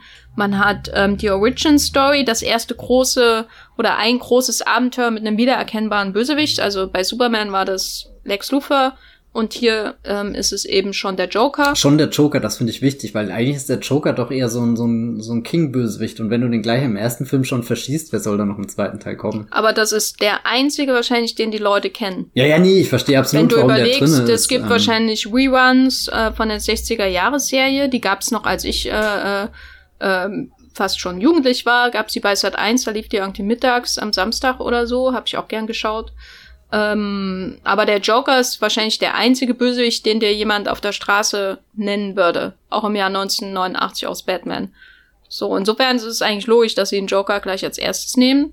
Nehmen einen der größten Hollywood-Stars überhaupt noch nie zu spielen. Und führen schon die wesentlichen Quadranten äh, von von äh, und und äh, Vektoren und andere Fremdwörter von Gotham City ein, indem sie quasi sagen, hier ist Harvey Dent, ne? Wer weiß, was später mit ihm passiert. Commissioner Gordon ist da, die Beziehung ist aber noch nicht so eng. Weißt du, also im, im Grunde ist hier alles da, was du brauchst, um, um noch einen Film zu machen. Aber, äh, und aber für mich, auf mich wirkt es auch nicht abgeschlossen in dem Sinne, auch wenn das Abenteuer an sich abgeschlossen mh. ist. Es wirkt schon sehr wie so ein ähm, äh, der, der Batman fährt jetzt aus seiner Garage raus, so. Äh, und das ist die erste Station, die Tankstelle. Und dann, dann geht's weiter. Jetzt hat er es richtig getankt. Ja, wahrscheinlich bin ich da aber auch einfach vom gegenwärtigen Kino da so drauf getrimmt, äh, dass, dass am Ende dieser mega offensichtliche, nicht unbedingt ein Cliffhanger kommen muss, oder das fand ich jetzt bei The Old Guard zum Beispiel, diesem Netflix-Film mit Charlie Theron, oh, ja. so unglücklich gelöst, der dir ja am Ende wirklich ins Geschicht, Gesicht schreit, hey, hey, ich hätte auch einfach eine Network-Serie sein können und du hast gerade den Pilot geguckt. und äh, keine Ahnung, da, da war ich irgendwie, ich weiß nicht, das ist ein Film, den, der mir in der Erinnerung immer weniger gefällt, weil er ja, sowas total Unbefriedigendes hat. Und, und da habe ich gestern den, den Burton geschaut und war da schon in meiner gemütlich grauig, grausamen Stimmung, was auch immer, und dachte dann am Ende, ja, der ist jetzt Schluss und jetzt kann ich auch wirklich ins Bett gehen. Das, den habe ich so angefangen zu gucken, dass ich danach direkt ins Bett gehen konnte. Das war gut getimt. Am liebsten hätte ich mir zwischendrin noch eine heiße Tasse äh, Kakao gemacht oder so, aber Soweit das ist Sommer? Ja, im Sommer, gell. Wir, wir sind eigentlich gerade in einer unglücklichen Zeit, um, um diesen Sommerblockbuster zu gucken, der, der, der zumindestens in meinem Kopf viel mehr äh, in die kälteren, düsteren Monate gehört. Ja, kann also ich meine, ich, ich, ich sehe schon, dass der ähm, sehr, sehr viele Voraussetzungen mitbringt, um darauf ein Franchise oder jetzt eine Filmreihe aufzubauen. Aber hättest du mich gestern gefragt, äh, wäre ich auch erstmal zufrieden gewesen, wobei gleichzeitig weiß ich, dass da noch irgendwo dieser tolle Batman Returns schlummert, den ich jetzt, glaube ich, auch zum allerersten Mal oder, oder das erste Mal überhaupt zum zweiten Mal sehen werde. Äh, ihr wisst, was ich meine. Ähm, und, und dann, dann will ich schon, dass es weitergeht. Andersrum, dein Superman-Beispiel, da habe ich es bis heute ja nicht geschafft, irgendwie einen zweiten Teil zu gucken, obwohl ich ja auch nach unserem Podcast da ziemlich motiviert war. Aber der hat dir doch nicht gefallen. Ja, aber zumindestens motiviert war, diese Lücke zu schließen, weil, weil da, mhm. das ist ja in meinem Kopf schon was, was, was relevant ist und wo ich das Gefühl habe, das sollte ich mal gesehen haben, aber jetzt rein von, von der, von der Neugier, wie geht's weiter, ähm, da, da zieht mich jetzt wenig hin. Der erste Spider-Man von Raimi der ist dahingehend ja auch recht clever, ne? Er, er führt einen der bekannteren Bösewichte von Spider-Man ein, gleich äh, am Anfang mit der Willem Dafoe-Figur. Aber du hast natürlich auch schon seinen Sohn, äh, der nur darauf wartet, dass da in den nächsten Teilen irgendwas hm. passiert. Und man fühlt sich befriedigt irgendwie durch das Ende und gleichzeitig hat man mehr. Ähm, so funktionieren ja auch die, ähm, die ersten beiden X-Men-Filme von Brian Singer und so, dass man irgendwie dass die Filme in sich immer noch abgeschlossen sind, aber eigentlich schon das nächste so ein bisschen vorbereitet wird, einfach weil die Figuren zurechtgeschoben werden im Hintergrund, auf die vielleicht der normal normale Besucher, der nicht comic-affin ist, wahrscheinlich gar nicht so intensiv achtet. Aber das Tolle ist, du merkst das oder entdeckst das fast erst später. Das, das ist immer, also ich mochte schon immer den Spider-Man 3, weil das einer dieser Filme auch ist, wo mir klar wurde, wie toll das mit Harry eingefädelt wurde. Weißt du, den, den habe ich nie als eine, eine allzu also schon als eine wichtige Figur, aber ich dachte nie, dass das nochmal so, so, so, so ein großer Auftritt wie dann eben als, als zweiter äh, Green Goblin in, in Spider-Man 3 wird und, und dann auch wie, wie sich das mit äh, ihm, Peter und äh, MJ zuspitzt oder so, da, da habe ich innerlich vor Ehrfurcht gezittert, da habe ich das Gefühl gehabt, das ist das dramaturgisch Beste, was du machen kannst. So irgendwie, ihr habt den Paten, ich gucke hier das Spider-Man. Hm. Das ist doch mal ein schöner Abschluss. Ich meine, nichts gegen den Pato, oh mein Gott, da, da zitter ich jetzt auch vor Ehrfurcht, wenn ich schon dran denke. Oh, allein wie gut der zweite Teil ist, gell? Wenn die da früher in diesem, und oh, wenn er, und ja, und dann sind sie in New York und uff. Stell dir mal die Fredo-Szene vor aus der Parte 2 mit Fredo, äh, John Cassell, und Jack Nicholson als Joker in der Rolle von Al Pacino und so. Hat El Pacino jemals so einen Bösewicht gespielt, den er so aufgedreht hat? Na, er hat im Auftrag des Teufels, im Auftrag des Teufels oh, den gespielt, ich noch was nicht, gell? das ist, den musst du unbedingt Ja. nachholen, weil erst dann wirst du verstehen, wie, wie Al Pacino durch sein Schauspiel den Erdkern zum Rasen bringt. Okay, ja. Nee, den will ich unbedingt mal schauen. Der ist auch mit Keanu Reeves, gell? Ja, der ist mit Warum Keanu Reeves und ich glaube? Charlize Theron spielt die vernachlässigte Ehefrau Was? von Keanu Das sind ja drei mega coole Leute in einem Film. Und dann noch der Teufel, hallo? Hallo? Vor Konstantin, auf Oh jeden Gott, Fall. Ja, vielleicht mache ich ein Double Auftrag Feature. Erst schaue ich schauen. den Auftrag des Teufels und dann gucke ich in Konstantin, wie er den Auftrag des Teufels ausführt. Genau, Spoiler.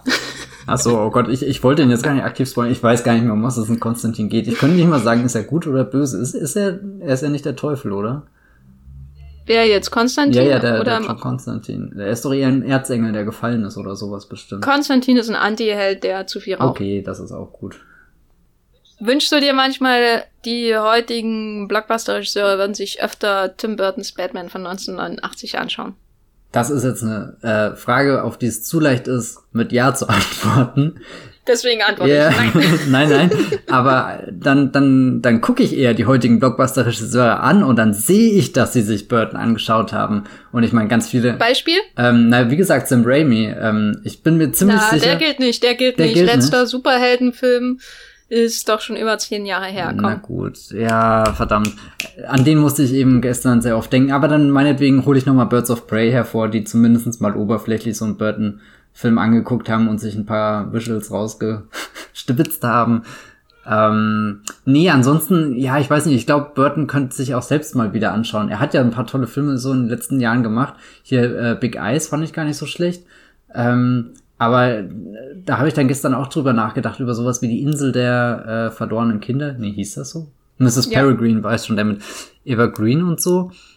Mm, Und da habe ich auch einfach sehr lang gebraucht, um wieder ein Gefühl für den äh, Film in meinem Kopf hervorzuholen, was jetzt überhaupt nicht der Fall ist, wenn ich nach was von Big Fish suche, wenn ich Sweeney Todd suche, wenn ich eben den Edward mit den Shannon-Händen suche, das, das, ja, weiß nicht, da, da, da geht mein Herz richtig gerade auf. Allein wenn ich das sag und, und ich fühle das alles wieder, was ich damals gefühlt habe, als ich die Filme geschaut habe und, und das, was die so ausstrahlen, die, die, ja, der Burton kann, kann Sachen schon sehr lebendig werden lassen und ich meine, das ist definitiv was, wo, wo aktuelle Superheldenregisseure sich was mitnehmen können. Ich meine, schau dir dieses Gotham an, wie ich mich satt sehen könnte. Ich habe mich gestern bei der IMDb durch alle 400 Bilder geklickt, die sie irgendwie als Screenshots hochgeladen haben. Und weißt du, wie oft ich Screenshots von Ant-Man and the Wasp gemacht habe? Kein einziges Mal. Den habe ich seit dem Kino nicht mehr gesehen. Und ich bin irgendwie ein bisschen frustriert, dass dass das so ein, dass das Superheldenkino nicht mehr oder nicht mehr, das hört sich jetzt auch wieder so so fatal an, weil es gibt ja immer noch fantastische Superheldenfilme, die ich sehr gern mag und wo ich auch eine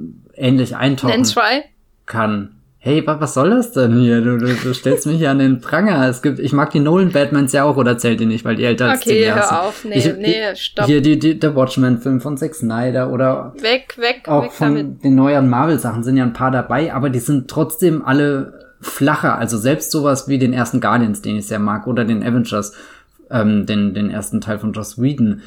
die da, wenn er durch das New York rast mit den, der Shitauri-Armee, da hat er ja eigentlich auch eine Stadt, die er von vorne bis hinten, keine Ahnung, erkunden kann, auspacken kann, weiß nicht, da noch ein Straßenzug, aber es ist schon, es, es hat einfach nicht so viele tiefe Ebenen, das Bild, sondern du hast halt eine Ebene, da ist der Held und dann hast du gleich schon den Hintergrund, also, ja, da ist vielleicht der Zack Snyder doch noch interessanter, wenn, wenn er da mit Man of Steel und Batman vs. Superman die Stadt zerlegt. Hm, aber es ist halt nichts da, was auch irgendwie so, so verspielt und so, so herzlich.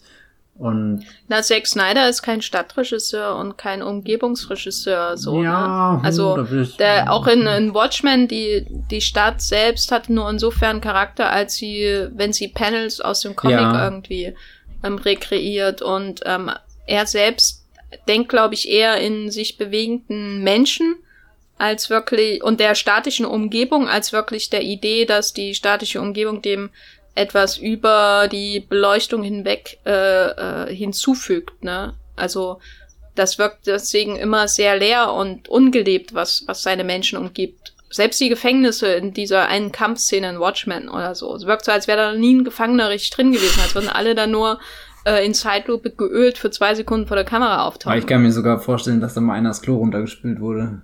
Ich kann dir auf jeden Fall im Großen und Ganzen zustimmen, außer bei allen Filmen, die du genannt hast.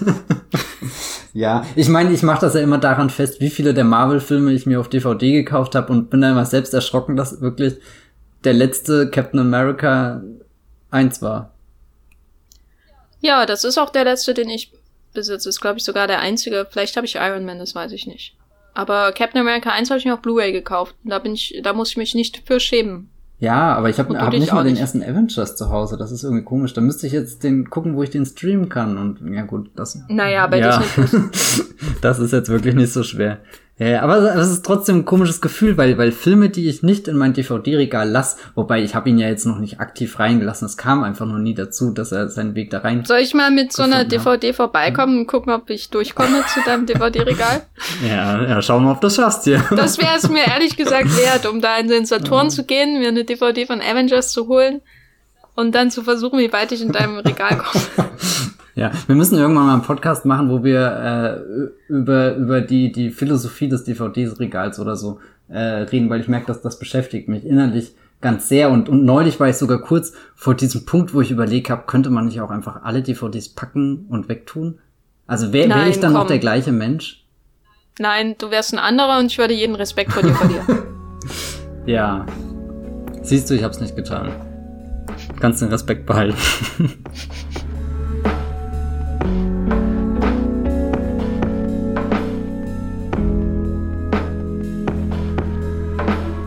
Ihr könnt euch Batman natürlich auf Blu-ray und so weiter kaufen. Falls ihr ein Sky-Abo habt, läuft er dort auch. Wenn ihr jetzt Lust bekommen habt, Batman nochmal zu schauen. Ich würde sagen, als Fazit aus diesem Podcast, es lohnt sich, äh, nochmal einen Blick auf Tim Burtons Batman zu werfen und dann einfach nochmal in einem Rutsch die anderen Batman-Filme auch zu schauen. Ich habe gestern nach dem Batman erstmal Batman Begins und The Dark Knight geschaut und bei beiden irgendwie fünf bis zwanzig Minuten vor Ende abgebrochen, weil ich zu viel hatte.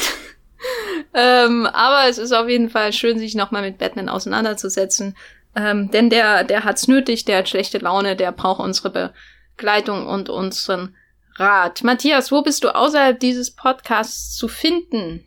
Ich bin auf Twitter als Bibelbrox mit 3e und beim ganz normalen Namen findet ihr mich auch und ihr könnt auf Movieplot Texte von mir lesen. Da habe ich zum Beispiel zuletzt über die neue HBO-Serie Lovecraft Country geschrieben, die ich ganz empfehlenswert finde auf Basis der einen Episode, die ich geguckt habe. Äh, verspricht das sehr viel Spaß und aufwühlende Dinge und Grusel und Horror und so. Schaut das euch auf alle Fälle an. Oder schaut auf meinem Blog vorbei da ist schon länger nichts mehr Neues passiert, aber da ja, es sind bestimmt ein paar Schätze im Archiv.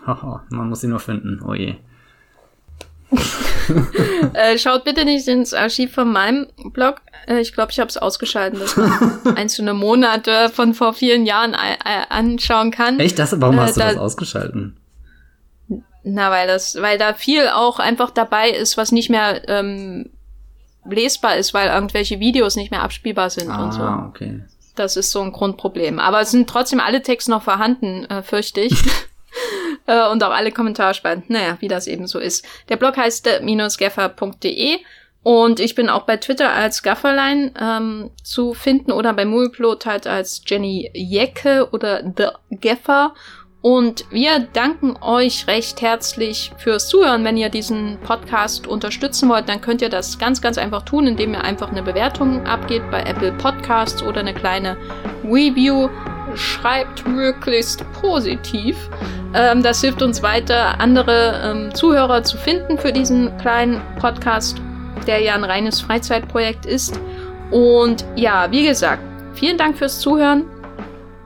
Und wir hören uns beim nächsten Mal. Ciao. Tschüss.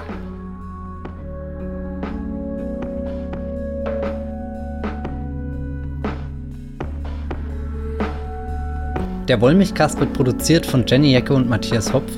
Unser Intro und Outro stammt aus dem Song Slam Canto von Kai Engel. Ihr könnt unseren Podcast bei allen gängigen Apps abonnieren und wir freuen uns über Kommentare und Bewertungen auf iTunes.